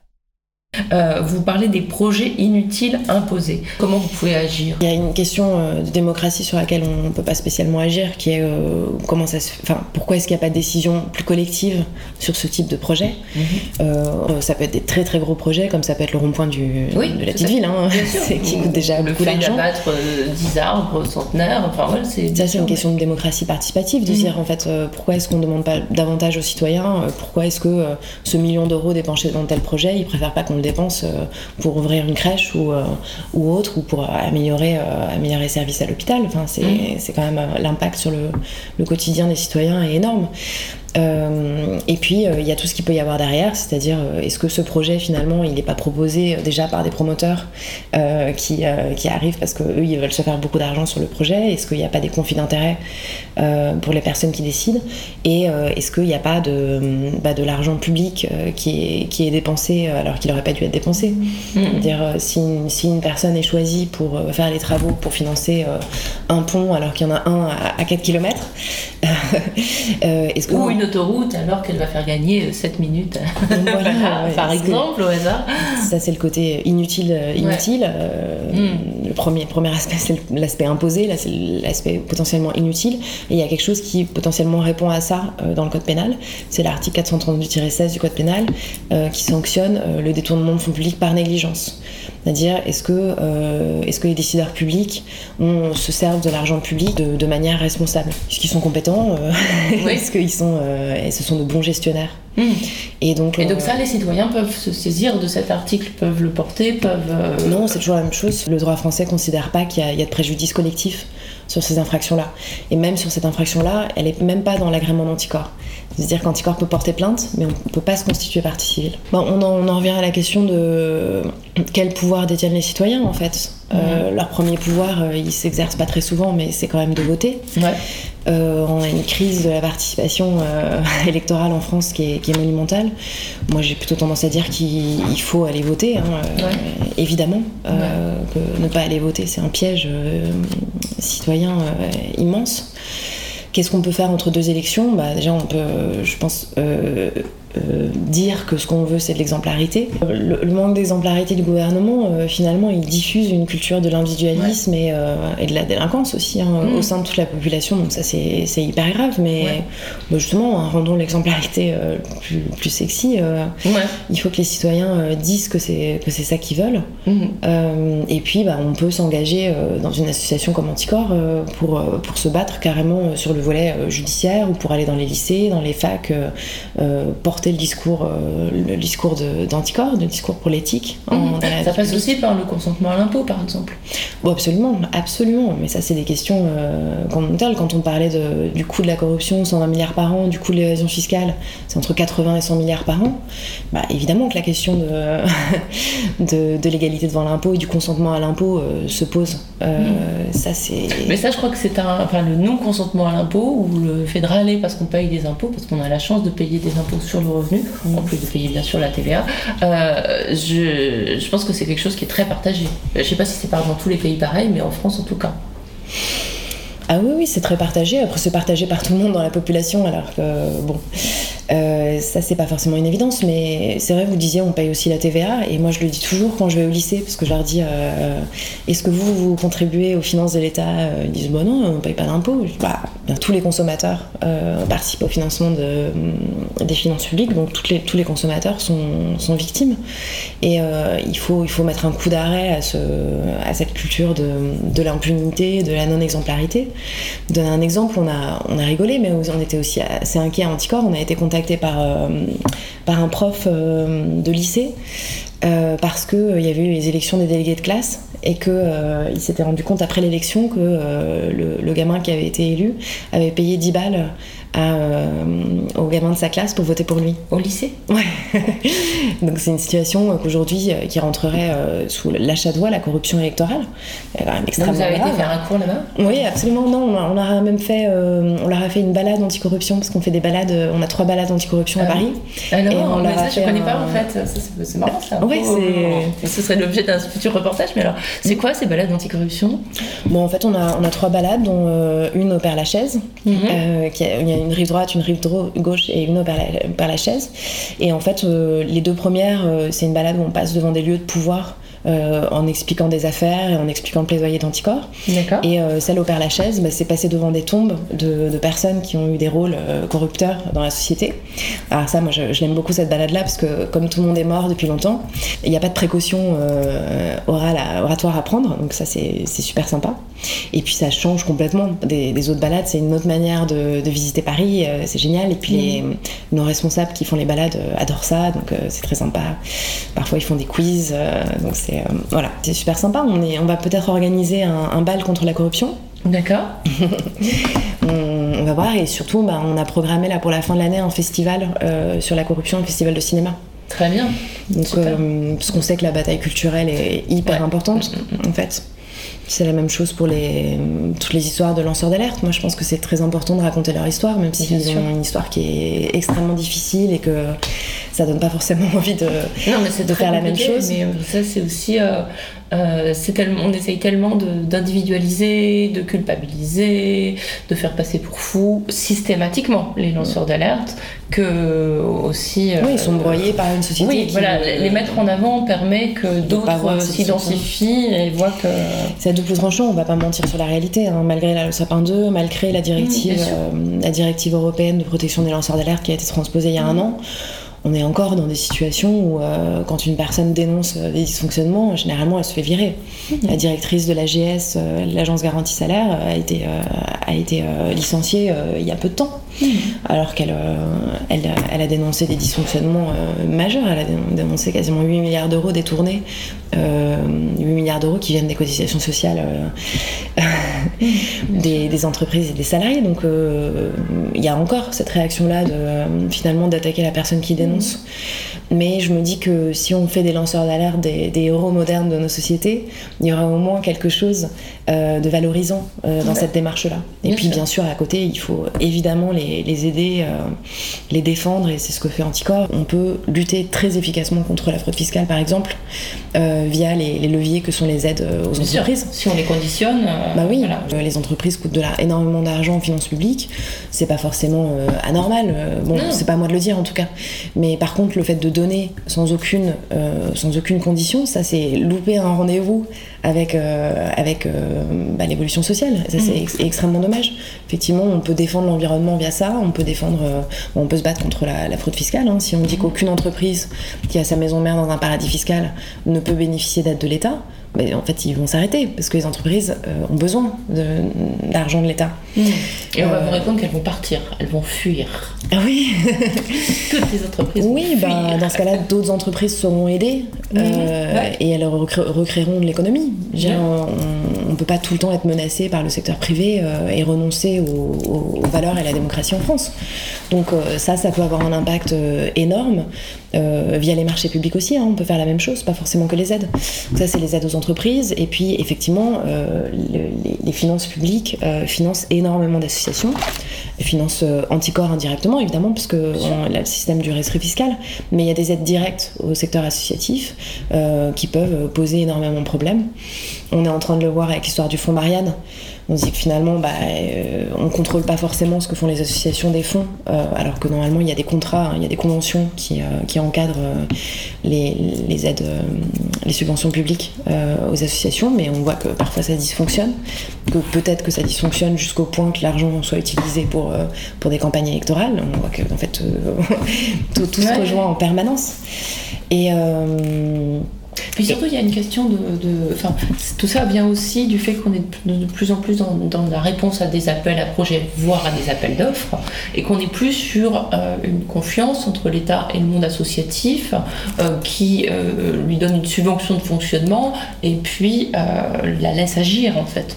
Oui, oui, mais je pense qu'il y a- plein de- d'événements qui font que euh, on a retiré la liberté au monde associatif. Si on devait, euh, euh, de manière législative, aujourd'hui tenter de redonner un peu d'air à la, démocratie à travers des, mesures anti-corruption, anti, euh, qu'est-ce qui seraient les mesures les plus urgentes et efficaces à court terme à prendre que ce soit pour euh, l'impunité des élus, pour, enfin voilà, euh, qu'est-ce qu'est-ce qu'on pourrait faire rapidement Alors on a parlé de la concentration de la presse, ça je pense que c'est un point extrêmement important, mais apparemment il y a un projet euh, au sein de l'Union Européenne euh, pour venir euh, limiter la concentration de la presse, donc euh, disons si on est optimiste que ça va aboutir et Mhm. laissons-la de côté. Euh, moi il y a une, une proposition que j'aime beaucoup euh, c'est de euh, pénaliser le non-respect de l'article 40.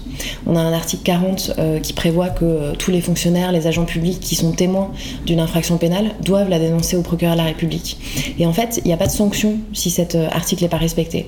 Et je pense qu'il y a beaucoup de fonctionnaires qui ont peur de dénoncer des infractions dont ils sont témoins parce qu'ils vont apparaître comme des balances alors qu'en en fait, ils ont, ils ont aucun risque s'ils ne le font pas. Et je pense que ça pourrait être une bombe dans le système démocratique de, de dire maintenant aux agents publics, aux fonctionnaires, ben en fait, si vous le faites pas, euh, vous risquez euh, deux ans de prison. Je pense qu'ils le feront davantage et qu'ils seront dav- davantage légitimes à le faire et qu'il pourrait y avoir un mouvement dans toute la France euh, de dénonciation de situations qui durent depuis très longtemps. Euh, C'est des situations de corruption ou c'est des dysfonctionnements normalement, y a- ça vise pas euh, spécialement une infraction, euh, une- spécifiquement une Ça peut infraction. être un dysfonctionnement euh, Une infraction, une infraction pénale. Une infraction pénale. Une infraction pénale, donc euh, un délit ou un crime euh, Mm. dont ils sont témoins. Et donc, euh, bah, toutes les atteintes à la corruption, euh, toutes les atteintes à la probité, notamment la corruption. Et ça, ça pourrait vraiment euh, changer la donne. Ça pourrait faire une espèce de dynamique de euh, bah, d'alerte Mm. partout en France. Je, ça me semble possible et je trouve que ce serait vraiment ça pourrait changer la donne. Même si initialement, quand on en parle comme ça, on se dit bah finalement, on va s'en prendre à des fonctionnaires. Mais c'est pas ça l'idée. Non, l'idée c'est l'idée, de c'est de- de- aussi de leur dire qu'ils ont non seulement ils ont le droit, mais ils ont le devoir. Ils ont le devoir, mais ça c'est déjà écrit dans la loi. Ouais, mais, peut-être qu'ils le, enfin, que c'est pas, c'est pas ancré quoi. Bah, en fait, actuellement, ils ont des risques aussi sur leur carrière s'ils Mm. le font. Donc, euh, je pense que le fait qu'on puisse individuellement euh, Ça être veut dire fonctionnaire de police et de gendarmerie aussi. Ouais. Là, on est plutôt à les. Oui, oui, ça veut dire on est plutôt à les, à les incriminer quand ils, quand ils dénoncent. hein. Et euh, une, une deuxième chose, je pense que ça changerait énormément la donne, euh, c'est déjà euh, bah, couper le cordon ombilical entre le procureur de la République et le ministère de la Justice et financer davantage la justice. Vous allez me dire, c'est pas un petit, oui, c'est pas une petite chose du tout. Mais je vous disais tout à l'heure que depuis sa création, le parquet national financier a apporté 15 mi- 14 milliards aux finances publiques. Ils sont 18 magistrats, très peu de- d'enquêteurs. en fait, moi je multiplierais par 10 ce chiffre-là. Juste dans une période test pour voir ce que ça donne, parce que entre ce qu'ils font rentrer dans les finances publiques et ce qui coûte, euh, c'est évident que c'est un, un service public, s'il faut le voir de cette manière-là, qui est rentable. Euh, et, euh, et très clairement, ce- ça, ça pourrait mettre un coup d'arrêt à énormément de, de dysfonctionnements euh, dans notre société et notamment dans la sphère publique.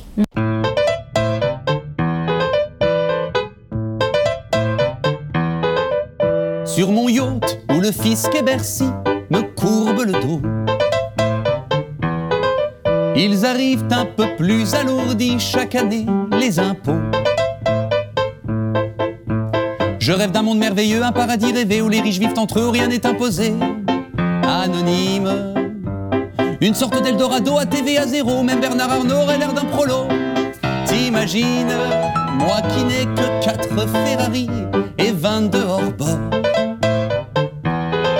On voudrait ponctionner mes profits sans aucun remords.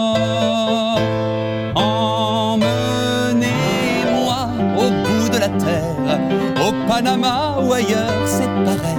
Il me semble que mes affaires seraient plus paisibles au soleil. Mon banquier, il bosse pas au guichet à servir des pecnos. Il connaît des pays bien cachés, même des profs de géo. Il me dit je vous fais un pack en ce moment, il y a promo sur des montages opaques, c'est mieux qu'au casino. Pas de surprise. Je monte un trust Bahamas, une société écran, puis j'investis en masse les îles Caïmans. J'optimise, moi qui ai l'âme d'un explorateur, version compte offshore. Je sais bien que l'argent n'a pas d'odeur, ni même de passeport. Emmenez-moi au bout de la terre, aux Philippines, au Qatar, c'est pareil. Et tant pis s'il y a de la misère, j'ai des bonnes lunettes de soleil. Mais voilà que des pseudo-journalistes me tombent dessus. C'est encore un coup des communistes, comment ça, y en a plus? Ça me rappelle Sarkozy, tout le monde crie au scandale. Cette fois-ci, c'est fini les évasions fiscales. La belle affaire. Ils me font bien rigoler, l'Union Européenne, bien sûr tout va changer. Moi, je suis la reine d'Angleterre. Toute façon, si je ne peux plus sur terre ma fortune, je m'en m'en fous, je l'emporterai en jet privé, la placer sur la lune. Emmenez-moi loin de cette terre, sur Jupiter, sur Neptune, c'est pareil, n'importe où dans le système solaire, plutôt que de partager mon oseille. Cette terre, sur Uranus, sur Vénus, c'est pareil, n'importe où dans le système solaire, où je vois pas Élise Lucet au réveil. Euh, il y a quelques jours, il y a eu la condamnation d'Hubert Falco, qui a perdu euh, son mandat de, maire de Toulon et de président de, de la Comcom. Et on voit bien l'utilité de ça. C'est autre chose que le casier judiciaire vierge. C'est du jour au lendemain, un maire perd son mandat euh, parce qu'il a été condamné pour une atteinte à la probité. Ça, c'est très important. Mais c'est vrai que symboliquement, le casier judiciaire, encore une fois, pour les citoyens, est hyper important. Moi, je suis avocate, j'ai un casier judiciaire vierge. C'était une condition pour que, pour que j'ai ce titre. Bien sûr. Euh, les chauffeurs de taxi euh, doivent avoir un casier judiciaire Ah ouais vierge. oui. Bah oui, il y a un nombre de personnes euh, énorme dans la société qui doivent avoir un casier judiciaire vierge pour exercer, et nos élus non. Donc ça, c'est- c'est c'est peut-être plus symbolique que pratique, mais en même temps le, le symbole est important aussi. Euh, donc voilà, mais bon, si- moi je dirais que oui, les premiers problèmes, c'est euh, c'est de, de garantir que l'alerte est possible. Et par ailleurs que l'alerte peut être traitée, donc financement de la justice, financement des services euh, euh, sur les atteintes à la probité. Il faut que les, les faits sortent, c'est pour ça aussi qu'on parlait de la presse euh, indépendante parce qu'elle elle sort les affaires, mais bon, ça l'Union Européenne est peut-être en train de s'en charger. Euh, il faut que les faits sortent et il faut qu'ils soient jugés. Et il faut qu'ils soient jugés plus rapidement que euh, les, euh, les 13 années de procès qu'on a eu dans l'affaire Guérini, etc. Parce que, C'était quoi l'affaire Guérini? J'ai plus en tête en fait. Alexandre et Alexandre Guérini, enfin, c'est le frère, c'est Jean-Noël Guérini, Ouais. qui était, qui a finalement été condamné pour prise illégale d'intérêt parce que il a autorisé la création d'une déchetterie. Euh, sur un ter- euh, alors sur un terrain qui était nature, protégé Natura 2000 euh, et au bénéfice de son frère qui se prenait des trucs. Bon, j'ai pas du tout suivi le dossier en particulier, non, non, mais oui, oui, voilà. même si on était partie civile. Ça prend beaucoup de temps. Mais c'est vrai que le fait d'avoir peu de, peu de salariés et beaucoup de bénévoles, c'est aussi une garantie d'indépendance Ouais. énorme. Mm, bien sûr. Après, euh, on- moi, je, moi, ma vie est impossible. hein, c'est Ouais. euh, c'est pas tout à fait normal non plus. Non, non, bien Nous, sûr. on exerce nos combats dans des conditions super difficiles et qu'on s'adresse à des personnes qui, eux, ont des, des moyens et des réseaux euh, énormes. Donc euh, la bataille est, est David contre Goliath. quoi. C'est quand même une belle réussite anticorps. hein. Ouais, on avait, on va plein de procès qui arrivent là, mais c'est peut-être pour ça aussi que l'agrément est mis en question aujourd'hui. hein. C'est Ouais. que, en fait, euh, on se rend compte que ce qu'on fait dérange euh, énormément.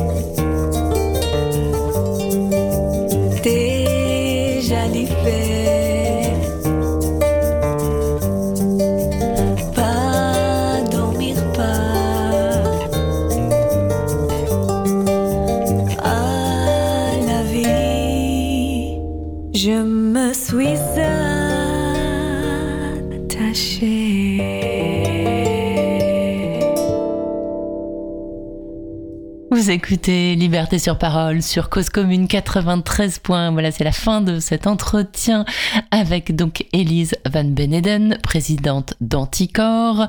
Suivait une très belle chanson écrite par euh, Nathalie Kaufmann euh, qui s'appelle euh, Déjà l'aube, je crois, qui été chantée par la chanteuse Nova. C'est pour le petit clin d'œil personnel. Je dois vous dire aussi que si vous voulez suivre des visites réalisées par l'association Anticorps, c'est tout à fait possible. Je crois qu'il y en a prévu tout début juillet, notamment des visites où vous voir le magasin qui vend les costumes de Fillon, sous ce genre de choses. Et puis alors, si vous tombez, je sais pas s'il y en a de prévues, mais celle du Père Lachaise, j'ai eu la chance de la faire euh, la semaine dernière. C'est absolument formidable. On voit tous les gens qui se sont sucrés.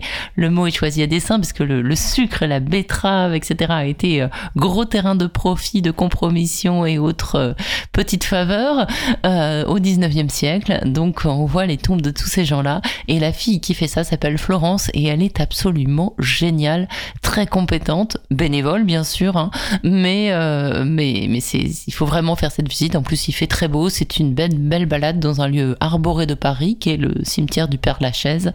Euh, et bien ça dure deux heures et demie et c'est un vrai bonheur. Voilà, c'était ma petite recommandation du jour.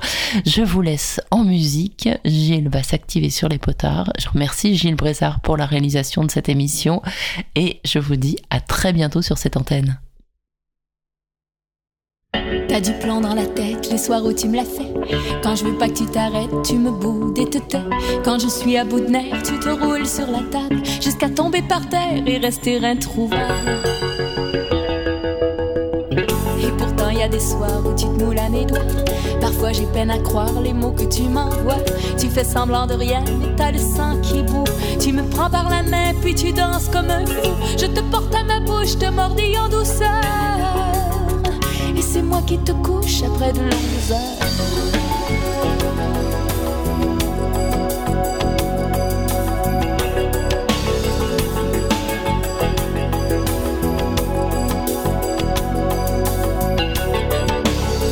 T'as du plomb dans la tête et ce soir je me la paie. Tu veux pas faire la fête, tu veux pas faire la paix. Ça me tentait pas d'attendre après ta bonne humeur. Ce que tu viens d'entreprendre, c'est un mauvais quart d'heure? C'est pas ma faute si des fois c'est en plein restaurant que j'ai envie de toi devant d'autres clients. Tu peux te compter chanceux, je suis juste un peu bonne.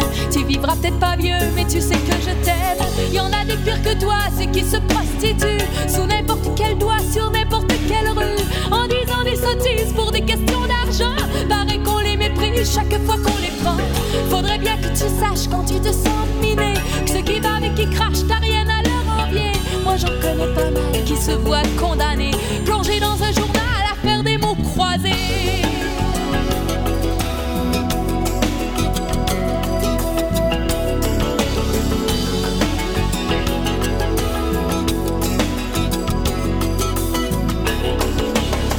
T'as du plomb dans la tête et ce soir tu te la casses. Quand je veux jouer au poète, tu te retournes et t'effaces. Mais tu feras ce que tu veux, je t'aurai à l'usure. Dis pas que t'es trop vieux pour une autre aventure. C'est pas ma faute si tu rêves de ne pas être éphémère. Moi aussi ça m'énerve de finir en poussière. Je crois qu'on vient tout son monde pour broyer du noir. À chacun ses secondes au fond de l'aiguisoire. Y en a des pires que toi, ceux qui se prostituent sous n'importe quel doigt sur n'importe quelle rue. En disant des sottises pour des questions d'argent. Pareil qu'on les méprise chaque fois qu'on les bien que tu saches quand tu te sens miné. Ceux qui bavent et qui crachent, t'as rien à leur envier. Moi j'en connais pas mal qui se voient condamnés, plongés dans un journal à faire des mots croisés. Y en a des bien plus grands et des plus colorés, qui ont l'air insignifiants quand tu te mets à parler. Y a que toi qui me donne des frissons dans les chines. Y a que toi qui m'étonne